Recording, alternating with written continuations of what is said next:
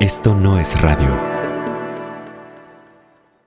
Hola, soy Micro, fundador y director de Esto no es radio. Y antes de que escuches este episodio, te recuerdo que Esto no es radio estrena su cuarta temporada. En esta ocasión te traemos historias de cuerpos, cuerpos que resisten, cuerpos que cambian y cuerpos que exigen para seguir viviendo. Anótale en tu calendario, miércoles 22 de junio de 2022 y sigue Esto no es radio, el podcast del logo rosa en esto no es radio.mx, en Spotify, Apple, Google o donde sea que escuches tus podcasts. Al final de este episodio te invitamos a que escuches el tráiler de la cuarta temporada y sepas de qué estamos hablando. Es uno de esos veranos raros en Guadalajara. No llueve, no hace viento, tengo 13 años. Todavía vivimos los cinco en esa casa. Papá, mamá, mi hermano mayor de 17 y mi hermana menor de 6. Algo me despierta. Son sollozos. Sollozos que apenas alcanzo a oír. Se cuelan a mis oídos, como si fueran viento frío. Me paro, abro la puerta de mi cuarto y los sollozos son más claros, más tristes, desesperados. Vienen del cuarto de mi hermana. Camino descalzo a su recámara. Toco. No responde. Giro la perilla. Abro. Y la veo. No hace frío, pero mi hermanita está tapada con un edredón. Me acerco y le destapo la cara. Está empapada en sudor. ¿Qué pasó? Le pregunto. No puedo dormir, me dice. Y después de sorberse los mocos y de tragar saliva, me dice, hay un niño. ¿Dónde? Le pregunto atrás de ti. Yo pienso que obviamente no hay un niño detrás de mí, ¿verdad? Pero volteo sobre mi hombro y luego me giro completamente. Quiero confirmarle en ese momento que no hay nadie, que la voy a cuidar, que todo va a estar bien, que ese niño no está. Le doy un besito a mi hermana en la frente y me acuesto con ella en la cama hasta que se queda dormida. Pero yo me quedo despierto. Ese niño no está ahí. No en este momento. Y no puedo dormir por eso. Porque lo que no está es lo que jode.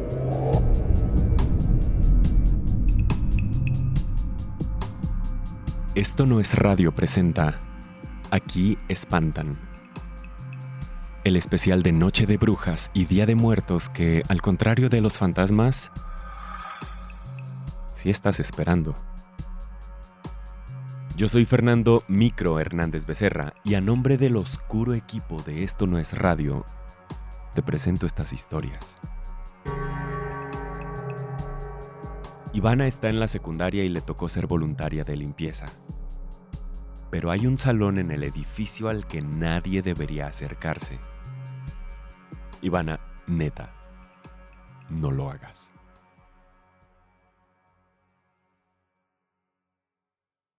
El origen de todo fue en la secundaria.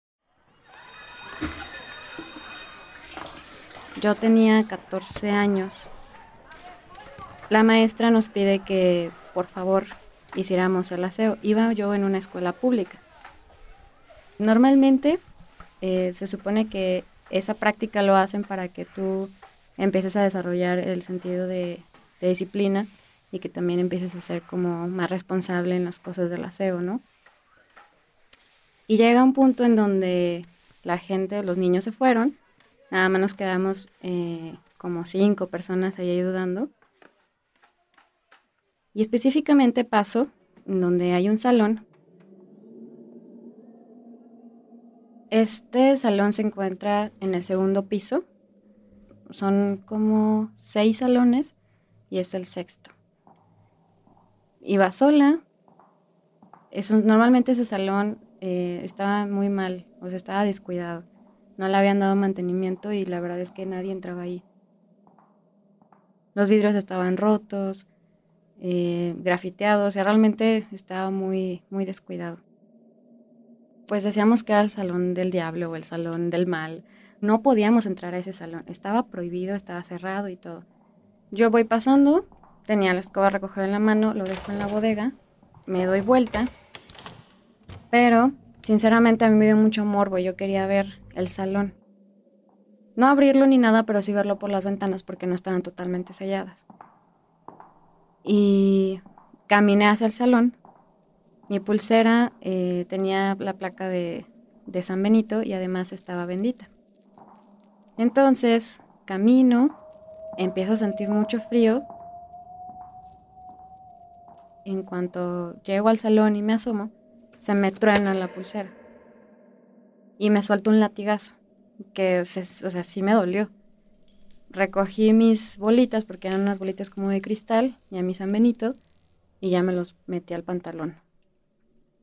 Cuando se me rompe, pues sentí como algo de extrañez, pero sinceramente no le di importancia. Yo pensé que ya estaba vieja o a lo mejor se me atoró entre la playera algo así, no sé. Llego con mi mamá y le digo, oye mamá, fíjate que se me tronó la pulsera, pero me lastimó. Estoy como rosada. Y me dice, ¿sabes qué hija? Tírala, porque seguramente te estuvo protegiendo de algo.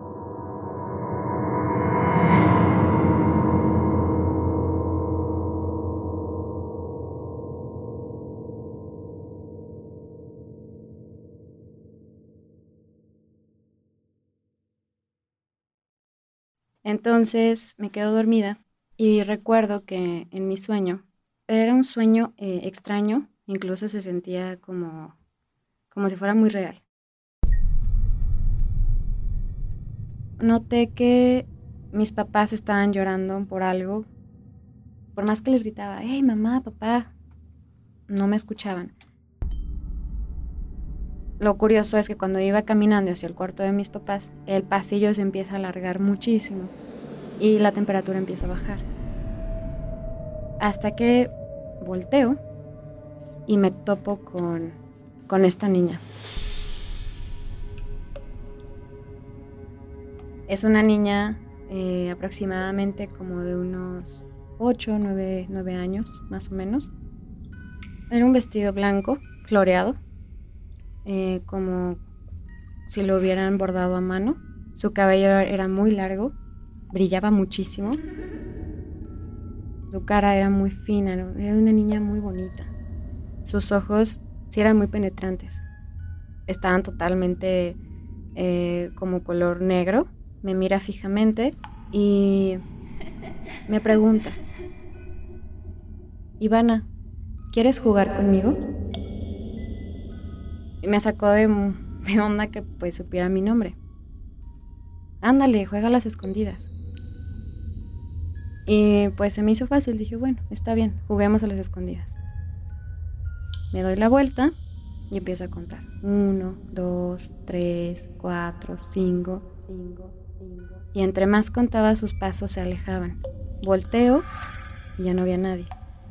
Volteo del lado izquierdo, tampoco había nadie camino hacia donde están mis papás, entro y en eso mis papás ya no están en el cuarto de mi hermana y el mío. Está ella sentada y me dice, yo controlo todo. Y cuando te sonreía, sus dientes eh, parecían como picos estaban separados.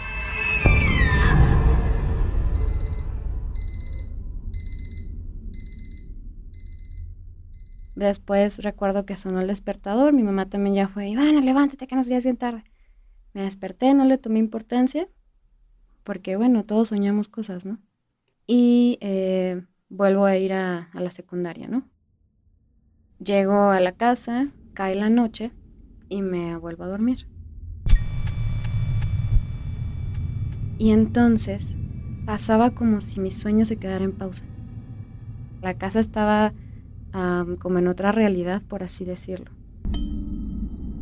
Entonces, yo estaba gritando, mamá, papá, Jaime, Jimena, para ver si alguien me escuchaba. Y se escuchaban risas nada más, pero de muchos niños. Y sinceramente eso me dio un poco de, miedo, porque sabía que la iba a ver otra vez. En eso, cada vez que yo volteaba abruptamente, ya sea para atrás, para enfrente, para donde sea, ella se me aparecía. Ella notó mi miedo porque yo me empecé a hacer chiquita y empecé a temblar. Y entonces entre yo más tenía miedo, ella más grande se hacía. Me dijo, duérmete, mañana será otro día. Vuelvo a la cama y esta vez ya no hubo necesidad de que mi mamá me despertara, yo me desperté sola. Cuando me despierto, sentí que algo ya estaba pasando, o sea, algo extraño. Cuando íbamos hacia la secundaria le dije, mamá, fíjate que he estado soñando con una niña, con esas características, ya van dos días. Y mi mamá me dice, ay, Ivana, mira, no te preocupes, es la edad y que no sé qué, tienes mucho estrés. Cae la noche y es entonces cuando yo ya tenía miedo de dormirme porque sabía que la iba a soñar. Me acuerdo que me aguanté muchísimo, muchísimo para no dormirme, pero ya eran como las 2 de la mañana y el sueño me venció. Me quedé dormida y entonces abro los ojos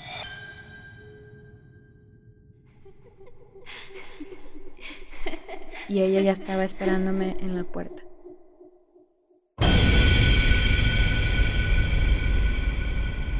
Pero yo ya no veía su cara. No la veía porque estaba muy oscuro donde ella estaba parada. Yo estoy acostada, volteo y enfrente estaba parada ella en la puerta, en el marco de la puerta. Y yo no me podía mover. Yo me quería levantar y yo ya no podía moverme. Entonces ella se va acercando poco a poco, pero su sombra se va haciendo más grande. Y no la alcanzó a ver. Solamente se escuchaba su voz, pero ya no era una voz de una niña. Ya me hablaba un poco más fuerte y su voz era más lenta. Y el hecho es que yo estaba como, no, ni siquiera estaba amarrado, o sea, simplemente no, no me podía levantar. No sé si alguna vez han sentido como que se les sube el muerto. Esa era la sensación que yo tenía. Sin embargo, yo la estaba viendo ahí clarito a ella. Se me acerca y me pone la mano en el pecho. Y cuando me pone, es como si me devolviera la voz. Respiro y le digo, déjame en paz. Ya no quiero estar aquí. Ya déjanos en paz. ¿Qué quieres? ¿Qué necesitas? Y en eso me despierto. Y ya mi mamá estaba, hija, ¿estás bien? Al parecer en esa noche escuchó que yo estaba gritando. Y mi mamá caminó hacia el cuarto y pues ella me estaba sobando los pies. Sentí que, sentía que alguien me sobaba cuando estaba hablando con, con esta niña, pero pues no sé, sentía que estaba a lo mejor alucinando. En ese momento, pues, no pensaba más en lo que estaba viviendo, ¿no? Total, le digo, no mamá, es que sigo soñando con esta niña y tú no me crees. Ay, Ivana, mira, si no quieres ir a la escuela, pues ya dime, yo, es que no es eso, mamá, en serio, tengo mucho miedo. Ay, Ivana, no, ¿cómo crees? Miedo a las personas que están vivas, es así. Mamá, por favor, créeme. Ay, mira ya, luego lo hablamos.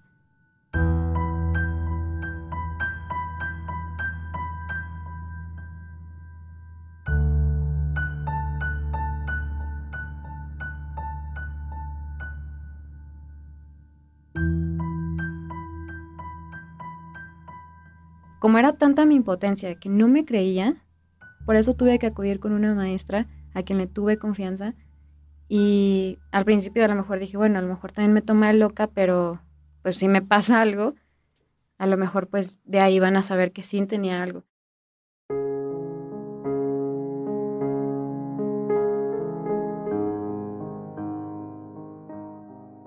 Se me estaban quitando las ganas de vivir y solamente llevaba tres noches, porque me estaba consumiendo la energía tanto mental, mi, estabilidad emocional.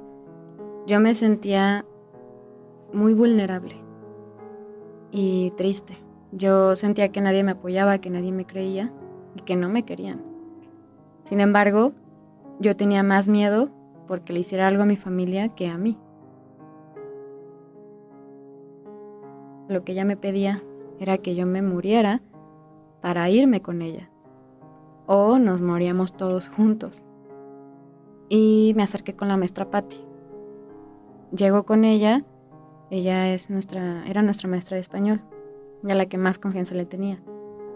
Entonces me acerco, maestra Patti, ¿puedo hablar con usted? Sí, dime Ivana, ¿qué pasa? Le explico todo el proceso y me dice, ok, yo sí te creo. Entonces lo que vamos a hacer, Ivana, es que le vas a mandar un mensaje a tu mamá. Le vas a decir que quiero verla. Viene mi mamá, se ven y le dice, señora, tal vez usted cree que Ivana está inventando cosas. Pero aquí en la secundaria hemos vivido cosas muy fuertes, todos, de las cuales no hablamos y probablemente su hija se llevó algo de aquí porque su hija es una niña muy sana. Yo no creo que Ivana esté mintiéndole o esté queriendo llamar la atención. Entonces, lo que va a hacer es lo siguiente. Ivana, tú te vas a acostar, te vas a poner un escapulario y te vas a poner agua bendita. ¿Tienes agua bendita? Sí, ok. Usted, señora, le va a poner perfume de su papá y se va a acostar con ella. Y mientras ella cierra los ojos, le va a estar ventando agua bendita y el perfume de su papá, y usted le va a estar gritando al oído, Ivana, no te dejes, grítale, ya déjale en paz, hasta que le dé fuerza y esta Ivana se va a tener que defender en su sueño, porque no es un sueño. Ella no está viviendo un sueño, sí está peleando contra algo más allá. Y cuando dice eso, pues me da obviamente mucho miedo. Y estoy segura que a lo mejor no era una niña, que probablemente se manifestó como tal para darme confianza, pero no era, no era humano. Cuando vio que la maestra, que una maestra con una autoridad estaba creyéndome, mi mamá como que se sintió mal me dijo, bueno, vamos a hacer lo que tu maestra nos pide. Entonces, ya que mi mamá se acuesta conmigo, me pone el perfume de mi papá, el escapulario y el agua bendita, yo me sentía muy protegida y con muchas ganas de gritarle un montón de cosas. Porque la maestra Patti me dijo, Ivana, cuando estés peleando con, con este ente, grítale, dile de lo que se va a morir, dile groserías, pero que te deje en paz porque te está consumiendo. Entonces, me duermo, pero haz de cuenta que lo, chistoso es que de tan cansada que estaba, cerré los ojos y me quedé dormida enseguida.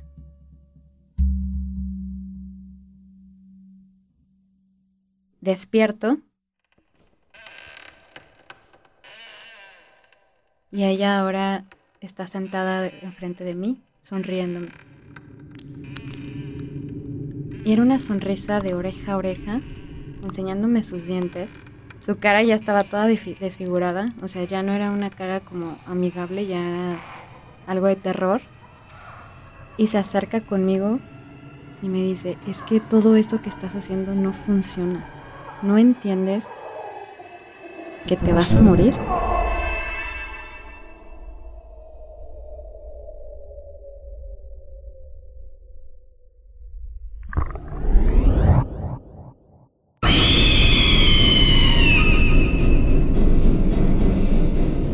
Cuando me dice eso, me empieza a dar mucho coraje. Y entonces empiezo a escuchar a mi mamá. Ivana, no te dejes. Dile que vaya chinga a su madre. y me levanto de la cama y entonces le digo, ya déjame en paz. Vas y chingas a tu madre y déjame en paz, ya no quiero estar contigo, no eres bienvenido aquí. Se acerca más y se me queda viendo cara a cara, o sea, ya estábamos tocando nuestra nariz. ¿No entiendes que te vas a venir conmigo? Y si no te vienes conmigo, voy a matar a alguien. O eres tú o son ellos. Y mi mamá empezó a rezar. Y cuando empieza a rezar, este ente se empieza a reír. Y dice, es que eso a mí no me hace daño. Ustedes no entienden que están desunidos. Y yo de eso me consumo. Yo también empecé a rezar. Padre nuestro que estás en el cielo. Pero yo cerraba los ojos y apretaba también los dientes porque sentía que me estaba viendo fijamente y yo no quería verlo porque me daba mucho miedo. Y en eso empiezo a sentir que empiezo a llorar y cuando toco mi cara y, y abro los ojos, estaba llorando sangre.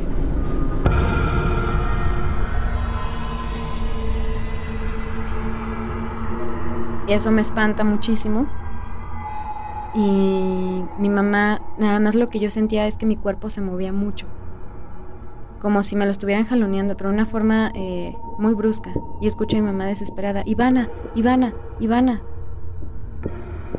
Cuando yo dejo de ver, es claro que no, se acerca conmigo y me dice, es que yo nunca me voy a ir. Siempre voy a estar presente y siempre voy a hacerles daño, de algún modo aunque tú no me veas.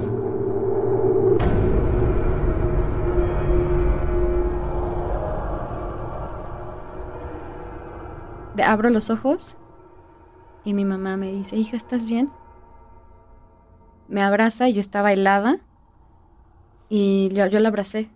Digo, sí, mamá, estoy bien. ¿Qué pasó? Yo no sé, pero en eso empiezo a llorar. Digo, mamá, es que tengo sangre en los ojos. No, hija, no tienes nada.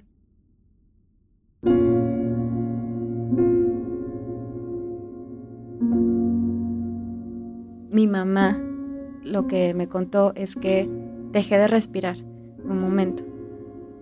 Y entonces empecé como medio a convulsionarme, como que quería volver o decir algo, pero no podía, estaba así como ida y las palabras no me salían. Entonces mi mamá se espantó muchísimo y por eso estaba gritando tan desesperadamente, porque pensó que algo me estaba pasando. Más allá de que yo estaba ahí en mi viaje, me abrazó, la abracé, ya no sentí miedo, estaba tranquila y me quedé dormida. Y cuando quedé dormida ya no soñé con nada. Entonces, llegó un momento en el que dejé de soñar. Sin embargo, en nuestra casa ya pasaban otro tipo de cosas y nuestra familia se estaba rompiendo poco a poco. Y duramos así cuatro años, o sea, nuestra casa se, se veía incluso hasta sin mantenimiento, nos fue mal económicamente, íbamos, o sea, de, mal en peor. Nos agredíamos mucho entre todos. O sea, amanecíamos de malas no, o sea, yo volteaba con mi hermana. Hola, Jime, buenos días.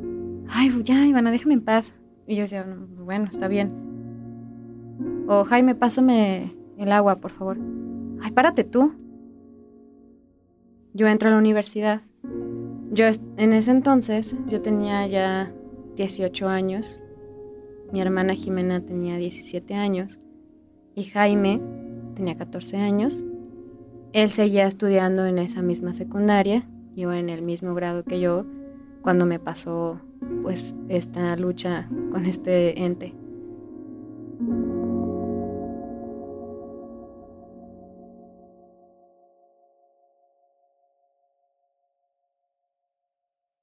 Un día, eh, era un viernes precisamente, yo había salido de, del fútbol y mi papá nos había dicho que se tenía que ir de viaje, entonces él no estaba en la casa.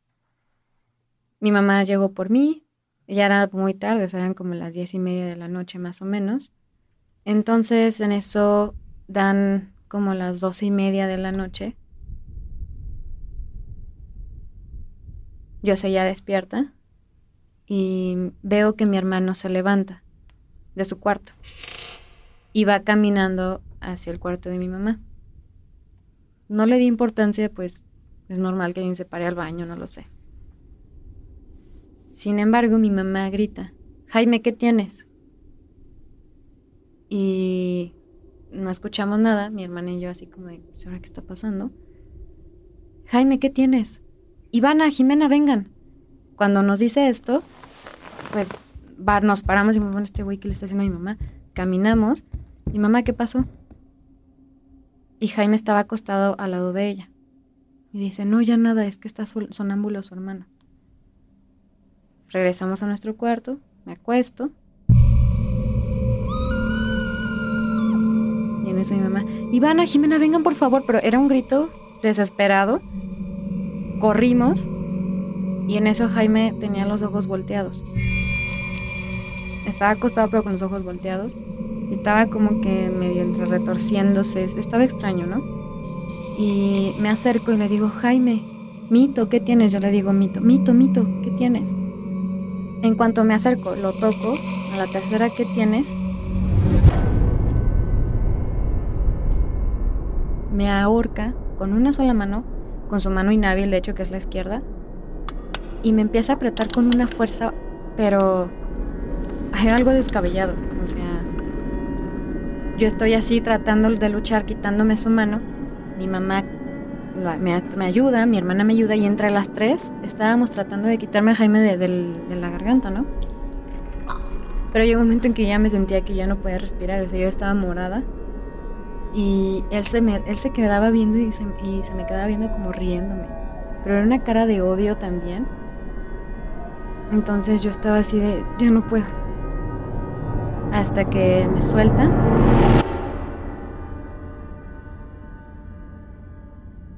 Se desvanece y vuelve en sí. Entonces mi mamá, Jaime, ¿por qué hiciste eso? ¿Qué te pasa? ¿Qué tienes? En ese momento pensábamos que se había vuelto loco y era un psicópata y nos quería matar o algo así. Entonces, este, él dice, pues qué, ¿cómo que qué pasó? Y yo, no inventes, me, me ahorcaste, no te podíamos quitar. ¿Por qué estoy aquí en el cuarto de mi mamá? ¿Cómo que por qué? O sea, tú te viniste. Bueno, estaba sonámbulo, pero ¿qué pasó? Ay, Ivana, yo no me acuerdo. Y otra vez se desvanece.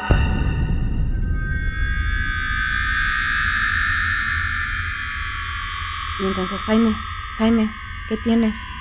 Jaime despierta. Yo me acuerdo que de la desesperación le di unas cachetadas, pero así fuertes, para ver si con eso reaccionaba y no reaccionaba. Entonces, la verdad es que a mí ya me daba miedo acercarme con él porque dije, no, me va a ahorcar. Y en eso se empieza a convulsionar. Cuando se empieza a convulsionar, nos empieza a entrar miedo, porque dijimos, ok, ¿qué le, está pasando? Le íbamos a hablar a la ambulancia, en eso se calma y se empieza a reír. Y su voz ya no es la de él. Era una voz extraña y nos dice, déjenme en paz. Nos da miedo y le decimos, Jaime, ¿eres tú? Y se vuelve a reír. Ya déjenme en paz. Y con esa misma voz, no, no soy Jaime.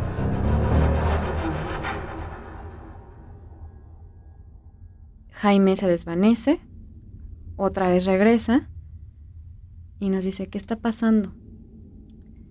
Pero él estaba con los ojos rojos, muy cansado, apenas si hablaba, nos hablaba así como que desganado. Entonces, en eso, se vuelve a desvanecer. Yo agarro el agua bendita, se la empiezo a aventar y Jaime se levanta Mis papás siempre en, sus buros tienen un cuaderno y una pluma. Y se levanta, me quita y empieza a escribir, pero súper rápido. Empieza a dibujar una cruz enorme con muchas cruces. Pero eran unas cruces súper finitas y bien alineadas, como si tuviera mucha técnica en dibujo. él se hinca de una forma extraña, se eriza y empieza a, dibujar esa cruz. Jaime me voltea a ver, sonríe y volteándome a ver sonriendo, empieza a dibujar al lado de la cruz a una niña. Me lo enseña.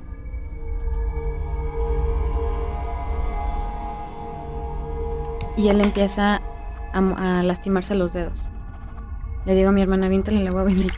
O sea, no sabíamos muy bien qué hacer, nunca habíamos hecho un exorcismo y pues fue como, ¿qué está pasando? Y en las películas veíamos que les avientan agua bendita y rezan, ¿no? Entonces ahí andábamos aventándole. Y el agua sí le incomodaba, le incomodaba mucho y lo hacía enojar.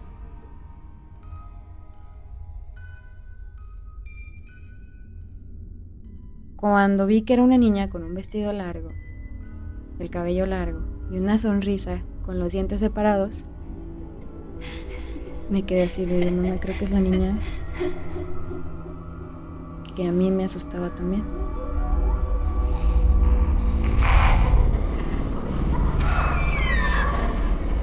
Lo que teníamos miedo era que Jaime se quedara en el viaje, más que nada. Y mi mamá, oye, prendan un cirio. Va mi hermana corriendo a prender el cirio y empezamos a rezar y nos unimos todos y estábamos rezando y rezando y mi mamá le gritaba a Jaime, Jaime, no te dejes, ya, lárgate demonio, no te queremos aquí, no eres bienvenido.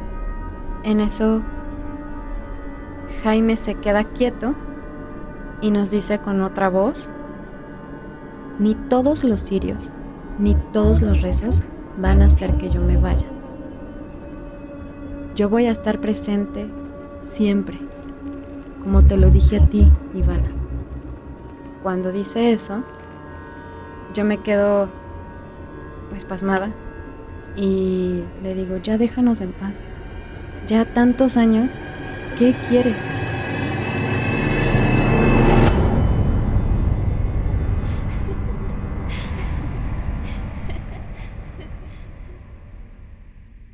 Y Jaime regresa.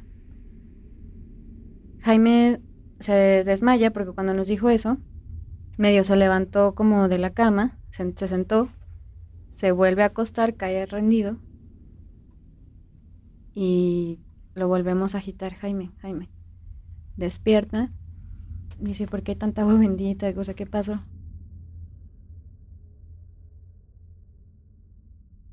Sinceramente, a raíz de que pasa eso, mi mamá y, mi, y mi hermanillo teníamos mucho miedo de que no fuera él. O sea, no manches, en cualquier momento a lo mejor nos mata, hay que estarlo vigilando. Porque yo tenía como dudas, o sea, dije, no, no, no puede ser que tan fácil se haya ido y lo haya dejado en paz. Entonces yo en algún momento llegué a dudar de mi hermano, o sea, si realmente era él o era la otra cosa, ¿no?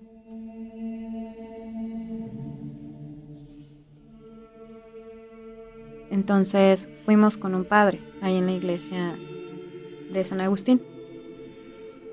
Y queríamos hablar con él para que nos ayudara. Y va mi mamá y le cuenta todo lo que sucedió. Y el padre le dice, mire señora, para que yo mande una carta al Vaticano diciendo que su hijo eh, tiene algo metido, un demonio, y que le hagan un exorcismo, híjole, va a estar muy difícil. Solamente toman casos eh, que son muy sonados y que realmente son muy fuertes. Ya su hijo lo ve bien. A lo mejor se droga o el niño está loquito, no sé, a lo mejor está es gay. Entonces es por eso que está haciendo este tipo de, pues, de comportamientos, pero pues, más allá no le puedo ayudar. Mi mamá sí le dijo que, ay señor, yo pensaba que usted era alguien diferente. Pero pues bueno, como siempre nada más ayudan a los que ustedes creen. Y pues ya nos dimos la media vuelta y nos fuimos. Y pues sí, tuvimos que buscar ayuda por otro lado. Fue con una señora que es espiritista, y se, se dedica a trabajar con los ángeles, es muy buena. Y pues ella nos confirma que no vamos a dejar de pasar este tipo de situaciones que en cualquier momento nos pueden seguir atacando, pero que lo mejor que podemos hacer es protegernos. ella eh, nos hizo unas pulseras, son rojas, ahorita nada más traigo una, pero estas pulseras te las tienes que poner en ambas manos. El color rojo y, que tengan un hilo rojo es de protección, porque cualquier tipo de persona puede llegar a tener una energía negativa y te lo traes.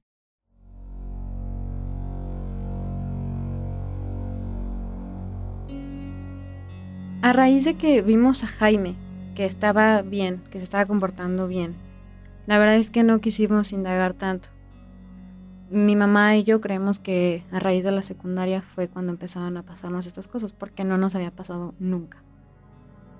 Sí tememos que se vuelva a aparecer, porque cuando se aparece es porque estamos mal como familia.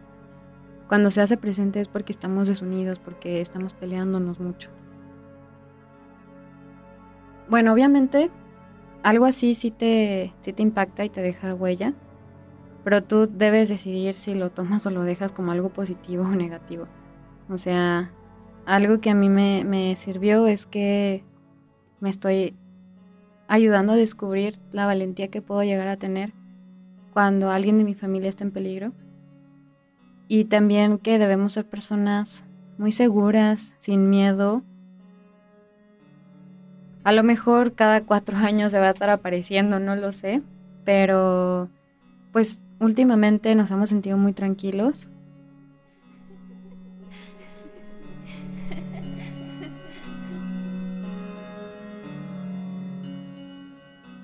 Muchas gracias a Ivana Adam por compartir su historia con Aquí Espantan, de Esto No es Radio.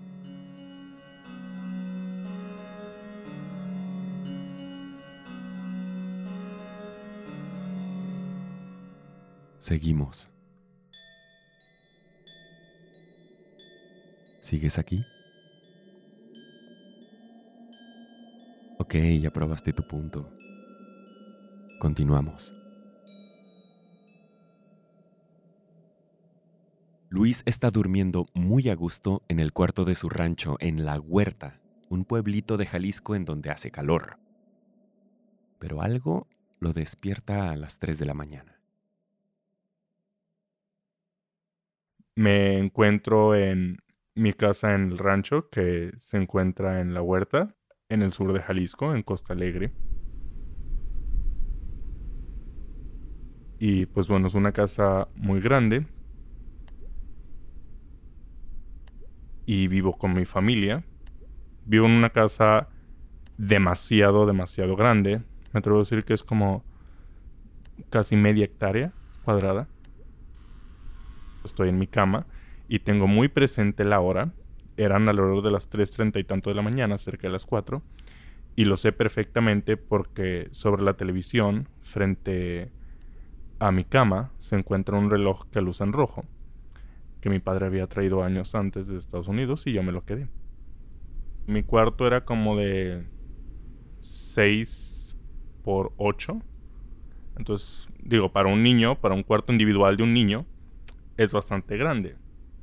En ese momento solamente vivimos mi madre y yo, y en ocasiones mi hermano, y precisamente lo que me despierta es la voz de mi hermano, que comienza a llamarme al principio por mi nombre, Nacho, Nacho.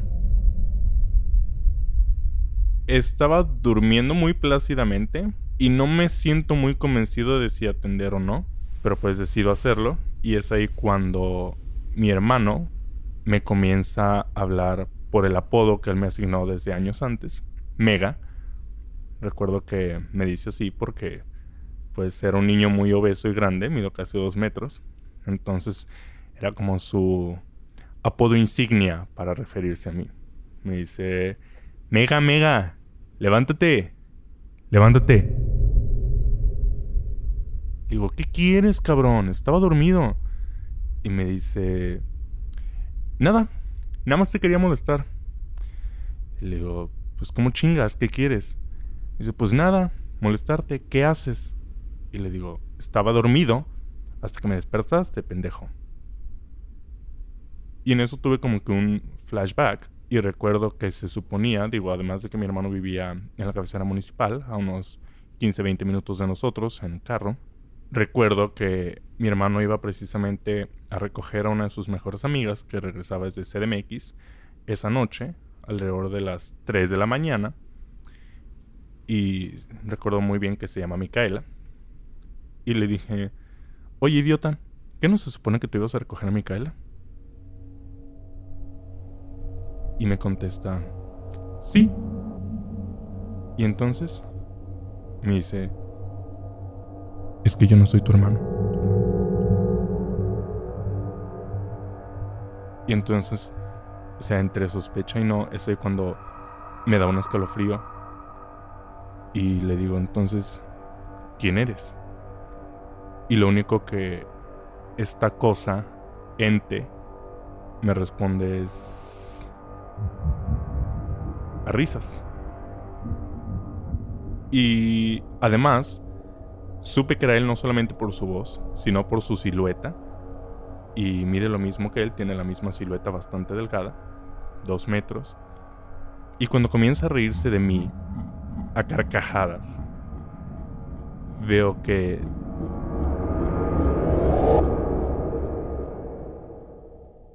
desaparece.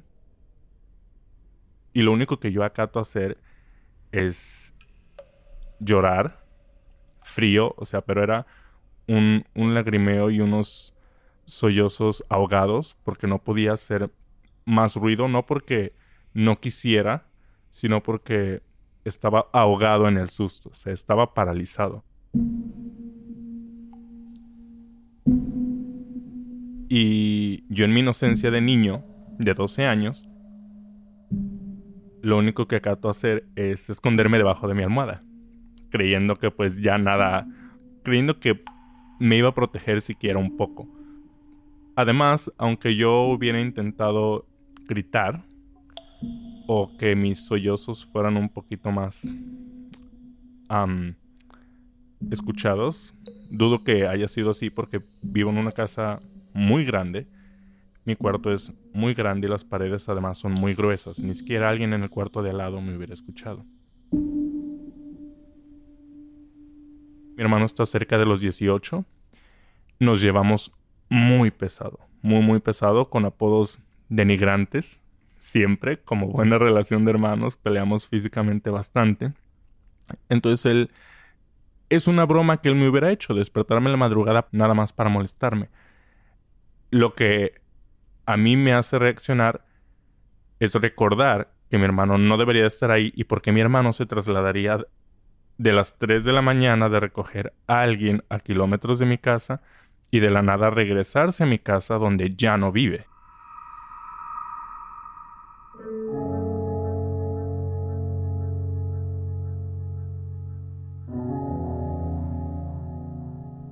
Entonces, mi madre, tengo muy presente esto porque mi madre hasta la fecha se levanta todas las mañanas a las 6 de la mañana a rezar. Mi madre es sumamente católica, creyente a más no poder.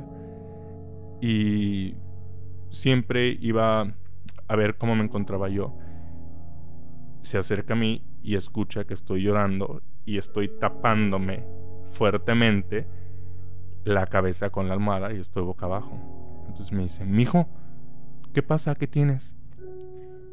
Y le comienzo a contar lo que me pasa. Le digo que un fantasma, creo yo, que se hace pasar por mi hermano, me había despertado y era su voz, su silueta, su risa y de repente desapareció. Mi madre, muy convencida, me dice, tranquilo, mijo, de seguro fue una pesadilla que tuviste y estabas entre dormido y despierto y lo confundiste con la realidad, pero pues es un mal sueño, ya tranquilízate y encomiéndate a Dios. Es lo único que me dice en el momento. Y yo, más seguro todavía de mí mismo, digo, claro que no, porque me pasó eso y no me he podido volver a dormir. Estoy llorando desde hace dos horas. Y es él. Es, es mi hermano, pero desapareció. Y no sé por qué se está haciendo pasar por mi hermano. Mi hermano se llama Álvaro. Y alrededor de dos semanas después, justamente a las 6 de la mañana, que ella normalmente se levanta, ella me levanta a mí. Me dice, mi hijo, despiértate. Y estaba ella muy asustada, más que asustada, estaba alarmada. Le digo, ¿qué pasa, mami? Me dice, es que lo acabo de ver. Le respondo, ¿qué, qué acaba de ver? Le hablo de usted a mi madre. Y ella me contesta, acabo de ver a lo que dices que se hace pasar por tu hermano y es cierto. Y me comienza a contar. Estaba yo dormida y escucho que me llama y me dice, Ma, Ma, venga. Y yo le contesté, ¿qué pasa, mijo? Venga, le quiero mostrar algo.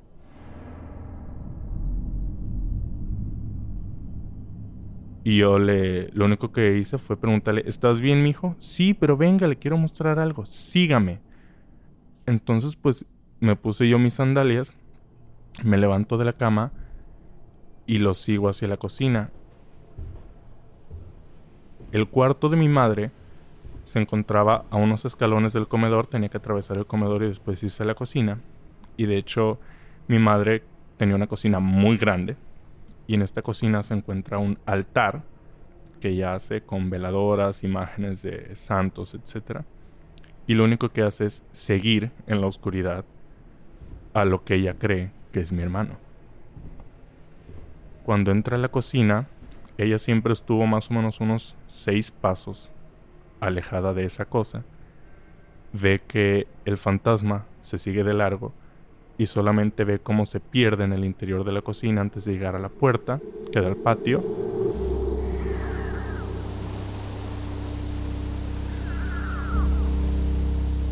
El patio es muy, muy, muy, muy grande, como una hacienda. Hay demasiados árboles frutales de todo tipo, y ella ve a lo lejos cómo sigue de espaldas esta cosa caminando, y ella ve que camina entre los árboles y solamente se queda parado ahí, pero nunca voltea a verla de nuevo. Entonces mi madre voltea a ver su altar con todas las veladoras y se puso de rodillas a rezar, no porque estuviera asustada por ella misma, sino porque, al igual que a mí, le sacó mucho de onda que algo se estuviera haciendo pasar por mi hermano y cree que mi hermano está en peligro.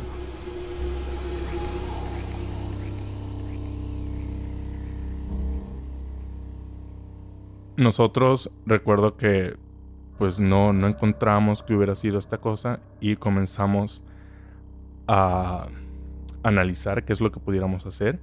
Mi madre obviamente por su fe católica lo primero que hace es acudir al padre o al sacerdote de la parroquia de mi rancho. Y el padre también sacado de onda le dice que normalmente estos entes eligen el alma más débil que se encuentra en una familia y tratan de adoptar o tomar su lugar. Entonces que posiblemente sí mi hermano se encuentra en peligro. Y digo, a nadie en mi familia le hubiera sorprendido, siempre fue más problemático, siempre fue más rebelde y pues siempre era más arrebatado. Siempre hay alguien acudiendo a mis padres para reportar que mi hermano está haciendo algo que está causando problemas. Y cerca teníamos un vecino que se supone que practicaba santería.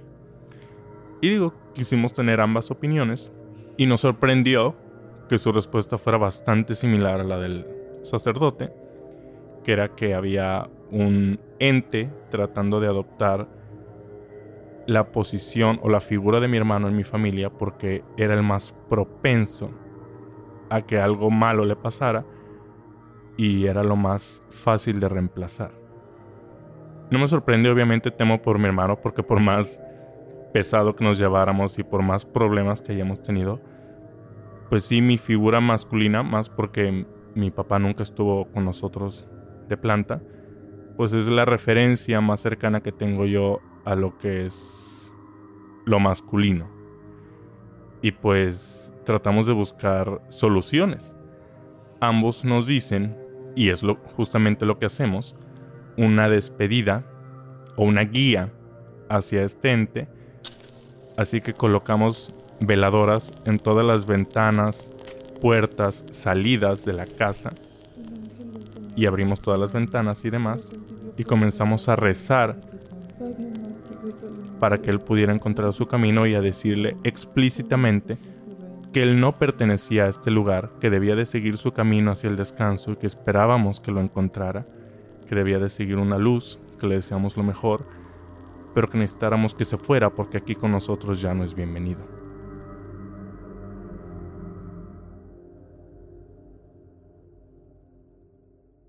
Recuerdo que por unas semanas no se apareció, pero después, cuando yo me encontraba solo, mi madre trabaja todo el tiempo. Mi padre pues no se encuentra con nosotros, vive en Estados Unidos. En ese momento tenía ya cuatro años ahí. Y a ratos, las ventanas que están sostenidas por seguros, son varias ventanas, comienzan de la nada a caerse o se azotan. Igual las puertas se abren y se cierran, se caen objetos de la nada. Hubo incluso una figura que mi madre veneraba mucho, que era entrando a su cuarto de un Cristo que estaba clavado con tres seguros y se cayó. Entonces mi madre, o sea, obviamente nosotros le empezamos a checar todo a esta cosa y aunque no se aparecía durante el día físicamente, sentíamos su presencia ahí esto ya nos estaba afectando bastante, ya nos tenía nerviosos, incómodos. Para una madre que vive sola con su niño de 12 años, que no se encuentra su esposo con ella, y además en una casa tan grande, te perturba todo el tiempo, ya no estás a gusto en tu propia casa, más porque sabes que tienes un hijo que está ahí presente, en peligro, y un hijo al que, por alguna extraña razón, le está suplantando la identidad. Yo llevaba a mis amiguitos a mi casa porque tenía bastantes videojuegos y pues era como el niño divertido de ahí o simplemente el niño con el que querían entretenerse y como me la pasaba solo pues tenía más libertad conmigo. Hablábamos de muchas cosas que queríamos y esta cosa al parecer durante el día no se escuchaba.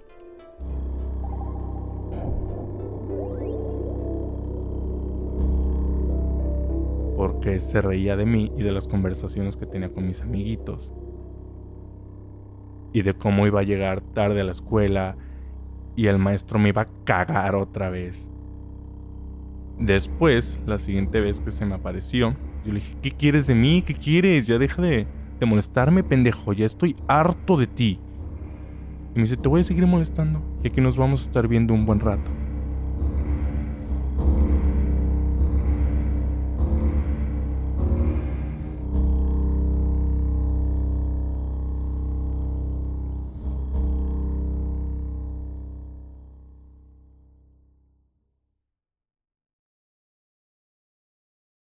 Mis padres en ese momento se encontraban divorciándose. Mi madre quiere, pues, recibir apoyo de su familia. Su familia se encuentra viviendo acá en Vallarta. Para este momento, yo ya tengo casi, bueno, tengo 13 años y cacho. Entonces decidimos mudarnos para acá y obviamente el ya no ver a esa cosa, creímos, pues iba a ser un alivio bastante grande. Y también nos trajimos a mi hermano. Mi hermano al poco tiempo se regresa porque él al parecer nunca pudo estar en familia. Y cuando mi padre se regresa a México, unos meses después, porque mi papá vivía en Estados Unidos, pues mi hermano se regresa con él, tiene papitis, entonces mi papá lo es todo hasta la fecha para él y decide estar con él, además porque lo extraña, digo, tiene seis años sin verlo y se regresan a vivir precisamente a la casa del rancho, en la huerta.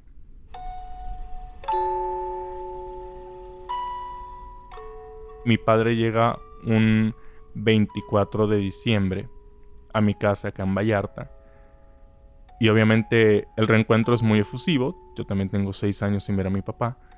Pero no pasaron ni 10, 15 minutos cuando mi padre se sienta conmigo en el comedor y me pregunta, oye, mi hijo, ¿ustedes en el rancho no llegaron a ver o sentir algo raro? Y digo, ¿por qué? ¿Usted ya sintió algo? Había un fantasma que se hacía pasar por mi hermano. Me dice, sí, sí, sí, precisamente eso es de lo que te quiero hablar. Porque a mí también se me apareció.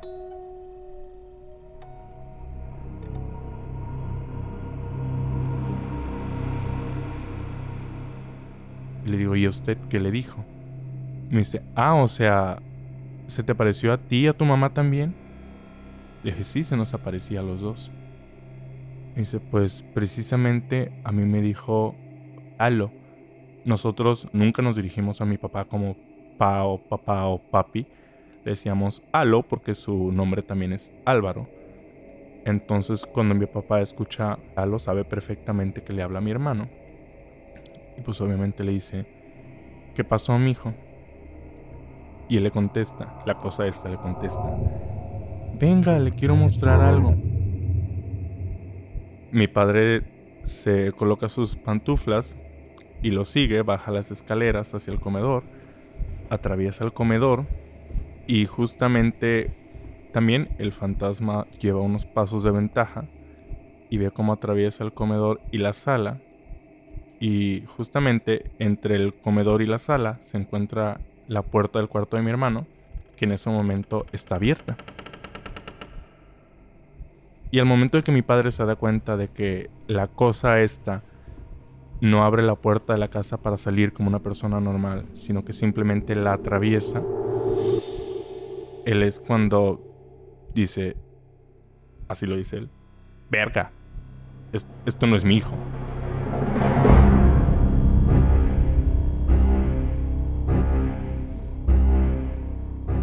Entonces voltea hacia el cuarto de mi hermano y lo ve durmiendo plácidamente en su cama.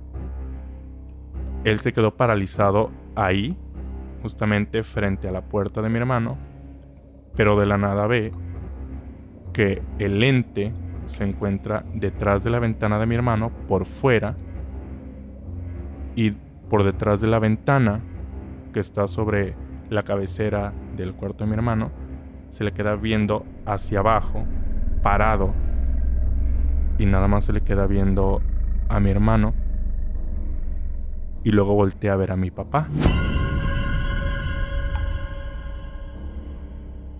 Mi papá lo que pensó en ese momento, dice él, es que era el alma de mi hermano y que se estaba despidiendo de él. Y comienza a llorar. Comienza a llorar y toca desesperadamente y mueve, sacude a mi hermano le dice, mi hijo, mi hijo, mi hijo. Y mi hermano pues se encontraba dormido como si nada, o sea, él no era consciente de todo lo que estaba pasando. Y despierta y le dice, ¿qué pasa? Dice, mi hijo, es que se acaba de aparecer un fantasma y, y se hace pasar por ti, eras tú con tu voz y tu silueta. Dice, ay, sí, ya mi mamá y Nacho me habían dicho de que estaba pasando esto, pero pues X, a mí nunca se me ha parecido, déjeme dormir. Y mi papá, aterrado, pues, porque hasta hace unos segundos lo hacía muerto y se hacía despidiéndose por última vez, hablando por última vez con mi hermano, le dice, ¿cómo que ya se había estado apareciendo? Sí, sí, sí, sí. Dicen que tiene tiempo apareciendo y les habla a ellos como que si fuera mi mamá y él le dice Mega. Y no sé, pero a mí no se me ha parecido.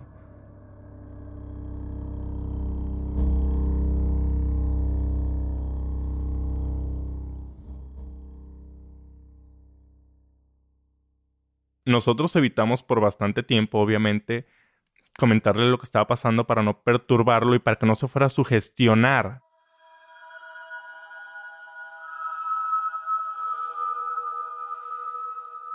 Porque a veces cuando le dices a la gente cosas de las que no son conscientes, pues se, se sugestiona, se, se hace a sí mismo que le pasen cosas o comienza en paranoico, etc.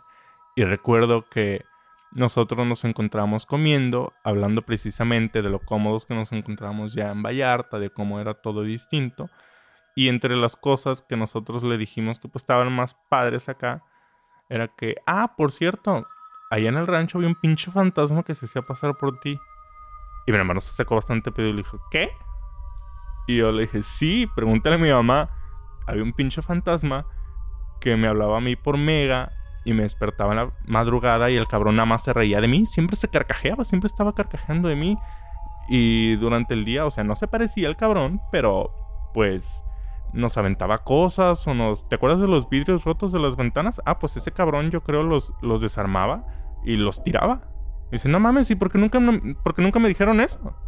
dijimos, pues, porque no queríamos perturbarte, güey. O sea, tú ya estabas con tu vida aparte, estabas en tu pedo, trabajando, pues, ¿para qué te íbamos a, a decir eso si simplemente a ti al parecer no te estaba afectando, ¿no? Me dice, pero pues uno siempre quisiera saber, pues, que hay un pinche ente haciéndose pasar por ti.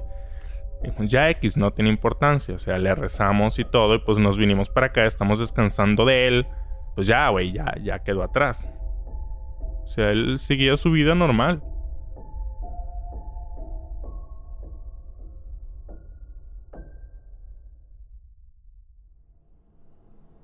Y mi padre, obviamente, empezó con su paranoia, ya después de que despertó a mi hermano a jalones.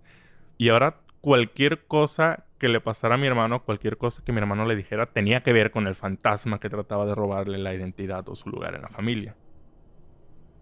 Después de eso, de la nada comenzó a sangrarle a chorros el ojo izquierdo a mi hermano. Tenía hemorragias muy cabronas más que cuando te sangra la nariz, pues eran... Lloraba sangre, tal cual. Mi hermano hacía unas semanas había tenido un accidente por regresarse tarde de una fiesta de la cabecera municipal hacia el rancho. Él dice que no se quedó dormido, pero que simplemente perdió el control del carro y cayó por un paredón. Él cae por el paredón y con la frente pega en el parabrisas, bota el parabrisas, pero nunca le pasó nada. Nada más llegó moreteado a la casa tocándole la puerta a mi papá porque dejó las llaves en el carro y no traía las llaves de la casa con él. Entonces podía, podía haber sido que el coágulo que hubiera quedado pues hubiera estado drenando y mi padre por su paranoia con lo del fantasma es cuando ahora sí lo lleva a hacerse estudios y tomografías, etcétera, etcétera. Y lo que los doctores le dicen es que pues todo anda normal, que no tiene ningún coágulo, que no tiene ninguna fractura, que o sea, pues al parecer tiene la cabeza muy resistente y que nada más allá pasó, que no tiene que, que preocuparse por nada. Mi padre también acude con sacerdotes, médicos y espiritistas y dicen que es otra señal de que mi hermano trae consigo una carga o un ente que está tratando de afectarlo porque nuevamente es el alma más débil en la familia, la oveja negra de la familia. Y mi hermano, como es bien vale, vale madrista, pues dice, me. O sea, no, debe de haber alguna otra explicación o en algún punto va a pasar. Pero donde yo creo que sí se asustó fue porque meses después, ya cuando vivía en la cabecera municipal, se va de fiesta y se tomó unas pastillas pues para poder trabajar al día siguiente. Él jura que eran nada aspirinas para el dolor de cabeza, porque pues obviamente estaba entre que la cruda y no, y no se pudo aliviar la cruda. Y comenzó a sentirse muy mal. Su jefe lo lleva al hospital y le hacen un lavado de estómago, porque el veredicto del doctor es que mi hermano había sufrido una intoxicación por exceso de pastillas o enervantes y que esto de hecho lo quisieron catalogar como intento de suicidio, lo severo que fue.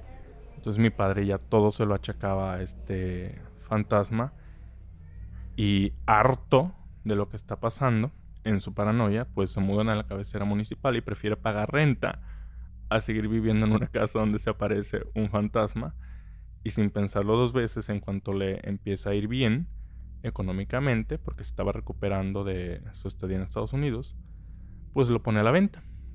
Y al que primero que le ofreciera cualquier suma de dinero por la casa, pues la iba a vender. De hecho, le entregó casa y demás y todo a mi primo. Digo, además de la cercanía por ser familia, pero sin un pago concreto de dinero. Esa era su, urgencia de venderla. Y a lo que yo supe, ya cuando iba de vacaciones a ver a mi papá a la cabecera municipal, es que me dice, oye, ¿qué crees, mijo? Me dice, ¿te, acuerdas de lo del mono este, no? Que se parecía. Y le digo, sí, ¿por qué? Y mi primo, o sea, Oscar, pues, ¿qué crees que me dice el gordo? En una de las veces que regresa de Estados Unidos con su esposa y sus niñas, pues Justamente me preguntó él que si cuando vivíamos ahí no notábamos cosas extrañas o que no pasaba algo raro. Obviamente mi papá, como ya se quería hacer de la casa, no le iba a decir, oye, pero fíjate que ahí se parece un fantasma, ¿no? Simplemente se quería hacer de ella y ya omitió ese pequeño detalle.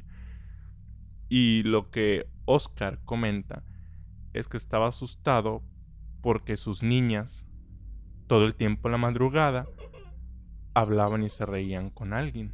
Y a él al preguntarle a sus niñas, que en ese momento deben de tener unos 5 y 6 años enseguiditas, pues lo único que dicen es que hablan con un amigo que las hace reír a carcajadas.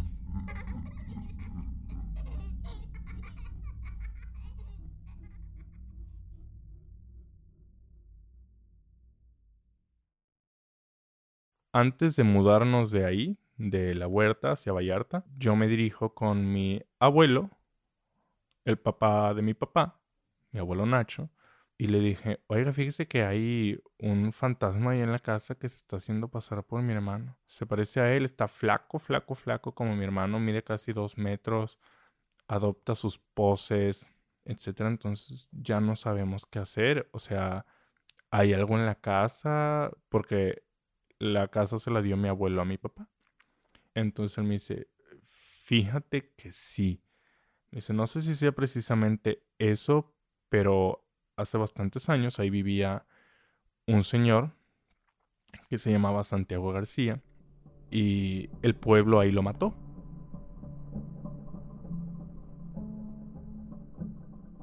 Y en aquel entonces no debe de rebasar 100 personas la comunidad. Eran aproximadamente como 1970 y eran las mismas 5 o 6 familias de siempre, ¿sabes? a lo que mi abuelo me cuenta es que en vísperas de Año Nuevo, un 31 de diciembre de aquel entonces, como buen ranchero, don Santiago García busca su pistola para echar balazos en el mero Año Nuevo, en las campanadas de Año Nuevo, pues no encuentra su pistola. Este señor y su esposa, Sara, nunca tuvieron hijos. Le dice, oye vieja, ¿sabes dónde está mi pistola? No la encuentro. No, no la he visto. Le dice, eh, ¿ha venido alguien a la casa o algo por el estilo? Y le dice, sí, pues don Ángel. Justamente en la fiesta de Año Nuevo, porque ya puesto, es una comunidad pequeña y toda la gente se junta a sus fiestecitas, ve que don Ángel sí saca su pistola, idéntica a la de don Santiago García, y empieza a echar balazos. Y don Santiago García se enoja y con otra pistola que al parecer no era tan especial, le suelta unos balazos a Don Ángel y lo mata. Segundos después de las campanadas de Año Nuevo, y se da a la fuga, lo quisieron agarrar cuando la comunidad lo encuentra y lo matan a él.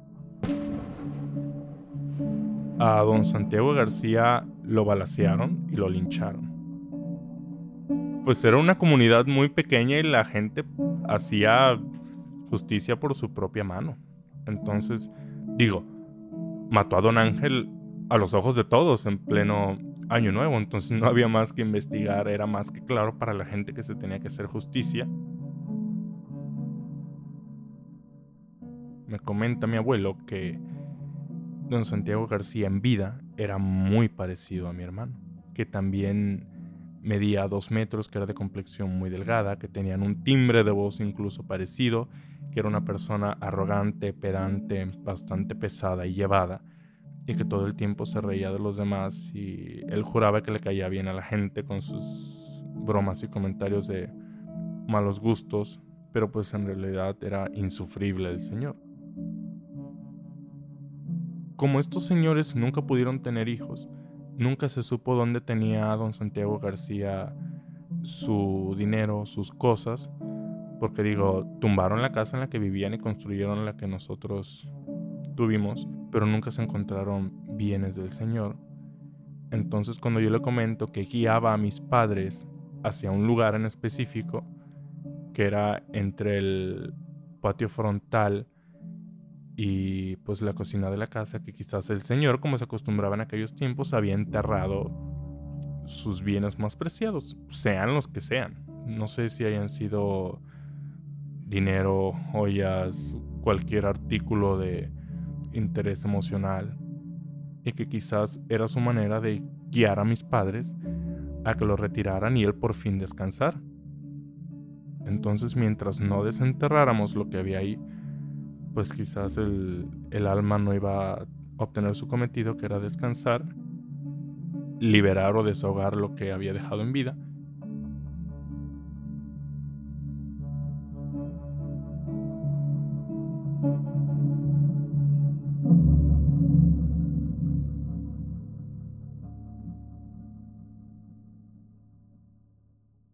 Él se encuentra enterrado en el Campo Santo, se le decimos allá de la comunidad en, en una tumba que lo más probable es que ni tenga cripta. La propiedad pues pasó a ser de quien la quisiera ocupar y mi abuelo la ocupó y se la dio a mi papá como regalo de bodas. Dijo, mira, aquí ya tienes tu casa, tienes donde fincar, nada más tira lo que había quedado ahí de don Santiago García. Tiraron pues la construcción y construyeron sobre ella. Pues si no me equivoco era la segunda casa más grande de toda la comunidad y pues mi abuelo ya tenía su casa de toda la vida con mi abuela de hecho, sí, mi abuelo siempre fue muy escéptico porque mi abuela era la única que, que iba a misa y mi abuelo decía, nah, yo no creo en esas cosas. Y Dios está en todas partes y uno no cree en ese tipo de cosas. Entonces, pues dijo, nah, no creo que se vaya a aparecer un espíritu treinta y tantos años después haciéndose pasar por uno de mis nietos.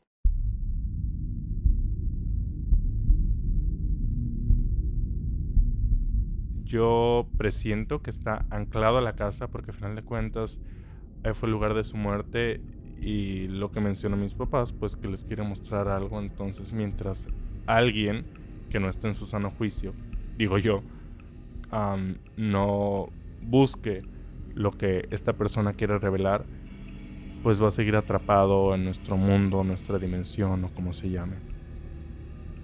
La última vez que estuve en el rancho, fue hace dos años, un 4 y 5 de junio, y lo recuerdo perfectamente porque es el aniversario luctuoso de mi abuelo. Fui para su misa y preferí no quedarme ahí porque yo estaba convencido, perfectamente seguro de que me iba a estar esperando. Si se burló de que nos quisimos deshacer de él, por medio de oraciones y demás, y se burlaba de las conversaciones que yo tenía, no dudaba tantito en el que me iba a estar esperando y de que me iba a jugar alguna otra treta, jamás volvería a casa. Cada vez que yo me levanto de la nada en la madrugada sin que sienta yo ya sea hambre o sin que note yo algún ruido, obviamente se me pone la piel chinita porque fue exactamente como empezó todo. Entonces a ratos quizás como secuela siento que alguien me está viendo, siento que alguien de la nada se va a acercar a mí y a comenzar a hablarme. No, no estoy tan tranquilo como quisiera o como quizás hubiera estado si esto no me hubiera pasado.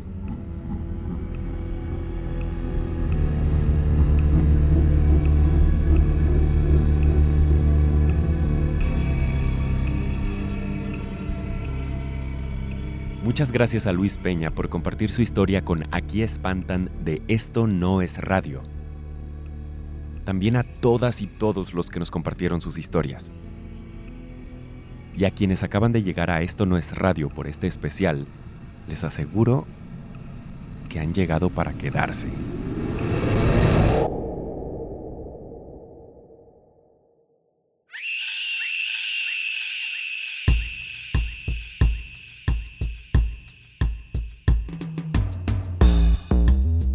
Este episodio fue producido y reporteado desde muchos puntos cardinales por el equipo de Esto No es Radio.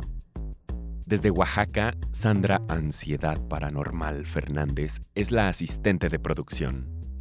Desde Monterrey, Luis Cumbia Embrujada López está a cargo del diseño sonoro y la mezcla. Desde Guadalajara, Natalia Tejuinos Asesinos Luján, la editora de comunidades. Y también desde Guadalajara, soy Fernando Resonancia Siniestra Hernández, en la dirección y producción ejecutiva. Recuerda que somos Esto No es Radio, la casa productora de podcast para seguir viviendo. Tenemos un podcast futurista optimista sobre medio ambiente llamado 2050 El fin que no fue. Otro llamado Queer, que cuenta historias disidentes en primera persona sobre la comunidad LGBTQ. Y Coger Rico y Amar Bonito, un podcast cuyo título es más que descriptivo, ¿no? Encuentra eso en nuestra página www.estonoesradio.mx. No olvides seguirnos en Twitter como arroba esto no es radio e Instagram arroba esto no es. Yo soy Micro y esto no fue radio. Fue el más allá, allá, allá,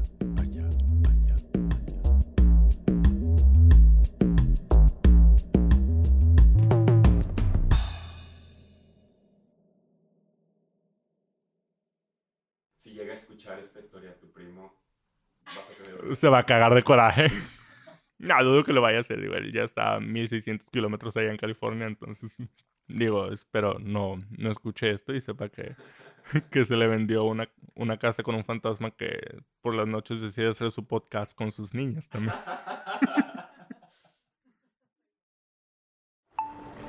Esto no es radio.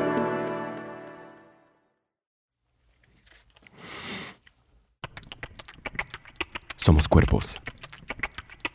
Somos lo que pensamos. Somos lo que deseamos. Eh, pregunto, este, ¿quién es el entrenador de las Chivas? Y ya llego con él y le digo, oiga, ¿se está jugando con registros o, o puede meter un cachirul? Por eso, en esta cuarta temporada de Esto no es radio, contamos historias de cuerpos que, que resisten. Seguimos poniendo el cuerpo. Si lo dices porque a ti no te tuve miedo, no te tengo miedo ni a ti ni a nadie. Ustedes los matan por nada. Si yo pierdo la vida defendiendo a mi familia, yo imagino que la vale, ¿no? Cuerpos que cambian. Es muy fácil de entender. Vas a crecer. Y, y sientes que no lo estás haciendo bien. Te hace hasta replantearte si en realidad voy a ser suficientemente bueno. Cuerpos que sobreviven. como por instinto fue eh, tirarnos en la arena y meternos abajo de la, de la camioneta. Entonces pasa el avión y vuelven otras explosiones. No recuerdo exactamente cuántas. Cuerpos que exigen. Y pisar ese estadio, ¿no? Que dices, híjole, y estás ahí este, con el himno y todo, o que están dando la alineación, y volteas a tu alrededor y dices, así como nos están aplaudiendo, que hacemos malas cosas, nos van a buchar, nos van a gritar. Historias de gente que pone el cuerpo, porque al final es lo único que tenemos. Esto no es radio. Historias para seguir viviendo y acuerpando y escuchando Y de repente encuentras un dolor muy grande en esa familia. y amando Y después supongo que por el miedo a que se pierda el clan, y abrazando adopta a un niño. y creciendo. Siempre, aunque yo diga que estoy cansada, yo digo, no, yo tengo que seguir luchando. Ganemos o perdamos, pero yo digo, yo sigo.